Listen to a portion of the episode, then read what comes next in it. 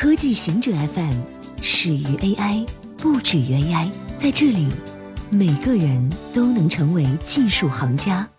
欢迎收听科技行者固定点，我们为您甄选更快、更即刻的全球科技情报。霍金担心富人创造超级人类。根据刚刚出版的霍金文集，这位英国理论物理学家担心富豪会利用遗传工程技术。将自己转变成超级人类，他确信人类能在这个世纪发现方法去修改智力和本能，如攻击性。他认为将会有法律去控制遗传工程，但对超级富豪来说，法律只是一个讨厌鬼。一些人会抵抗不住诱惑而去改进人的特质，如改进记忆、抵抗疾病和延长寿命。遗传工程不会便宜，因此能负担得起的。通常都是有钱人，剩下的大部分人相对而言将变得不重要，他们会走向死亡，而能自我设计的人则能快速前进。麻省理工学院计划设立人工智能学院。麻省理工学院发表新闻稿宣布，向计算和人工智能领域投入十亿美元，使其在该领域的师资规模增加近一倍。这一举措以全球私募股权集团黑石首席执行官和联合创始人苏世民提供的3.5亿美元捐赠款为基础。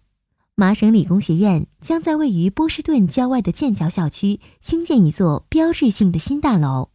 这座大楼将于2022年竣工，并将作为苏世民计算学院的教学楼。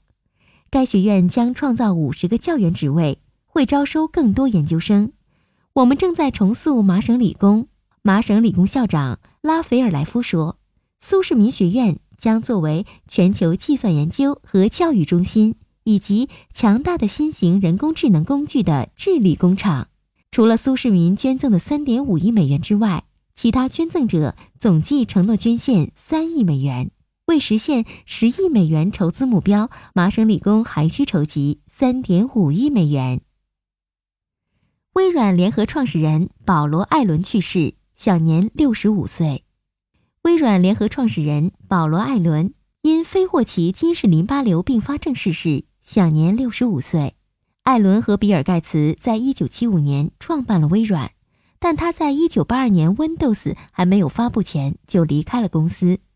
根据他的回忆录，一方面是因为健康，另一方面是因为盖茨的脾气令他受不了。